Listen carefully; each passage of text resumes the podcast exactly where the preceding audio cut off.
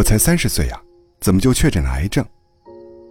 说这话的时候，丽丽刚从医院出来，拿着胃癌晚期的确诊报告，如晴天霹雳。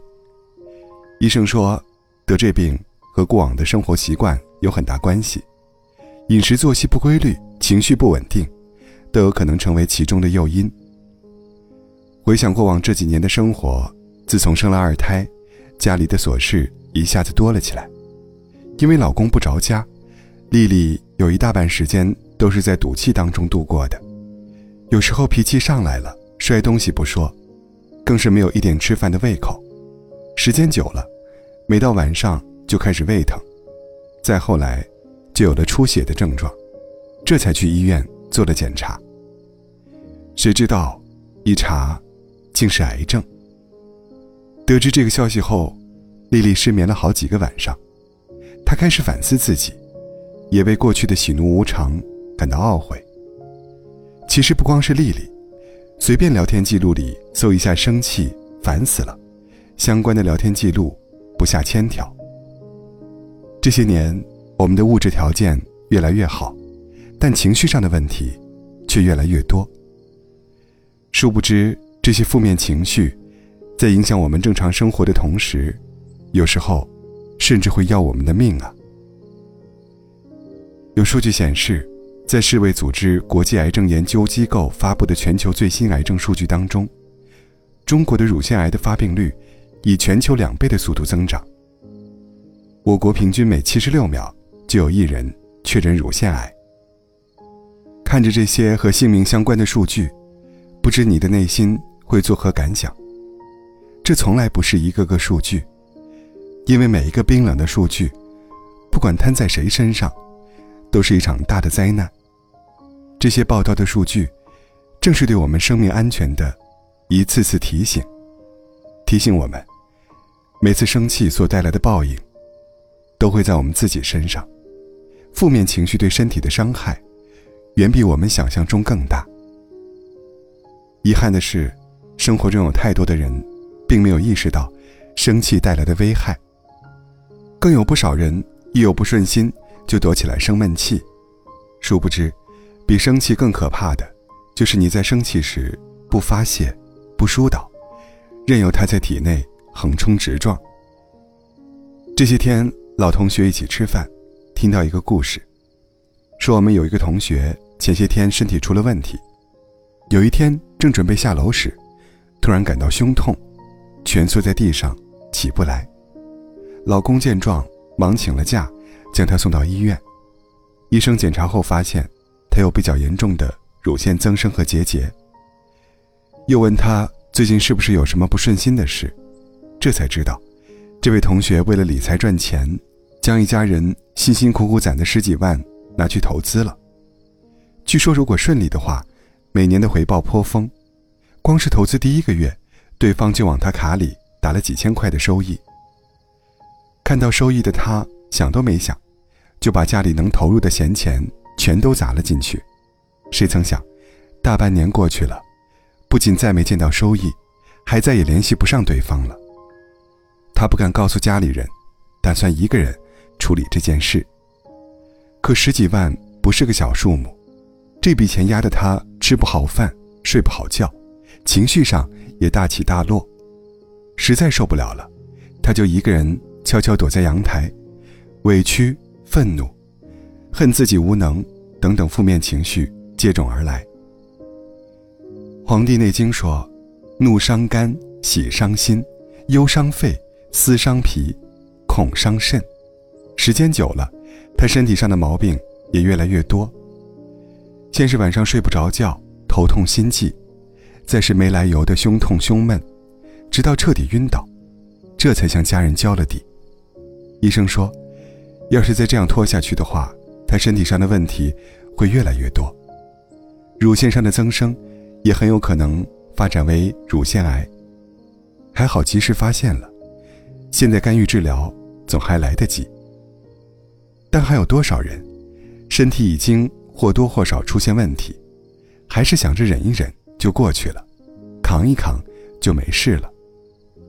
殊不知，负面情绪对身体的危害非常大，时间久了，积累多了，他真的有可能要了你的命啊！看过一篇文章，说生气对身体的危害，除了会长斑，会影响睡眠之外，它对我们的身体器官也有着不小的影响。可人活这一生，鸡毛蒜皮的琐事不断，不公对待说来就来。今天孩子不听话，明天工作不顺心。生活中总是有太多糟心的事，影响着我们的情绪。我家隔壁就有一位大婶儿。每次去一趟菜市场回来，总是要在自家厨房数落半天，说这家缺斤短两，说那家菜品不新鲜。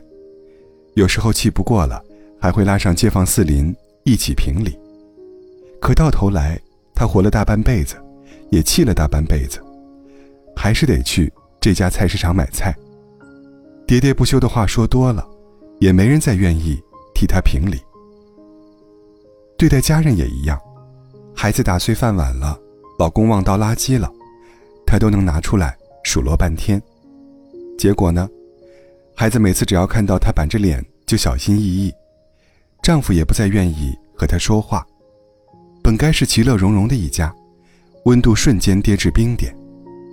如今，五十多岁的大婶儿身上不光有多种基础病，三天两头的往医院跑，平时遇到事时，身边更是连个。可帮衬的人都没有。